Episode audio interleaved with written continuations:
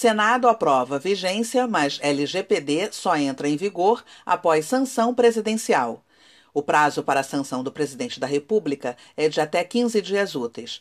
Como explica a nota do Senado Federal, a Lei Geral de Proteção de Dados só entra em vigor após a sanção ou veto dos demais dispositivos da medida provisória 959, convertida no projeto de lei na segunda-feira. Acesse o link neste boletim e confira no site da Firjan o prazo para as medidas punitivas começarem a ser aplicadas.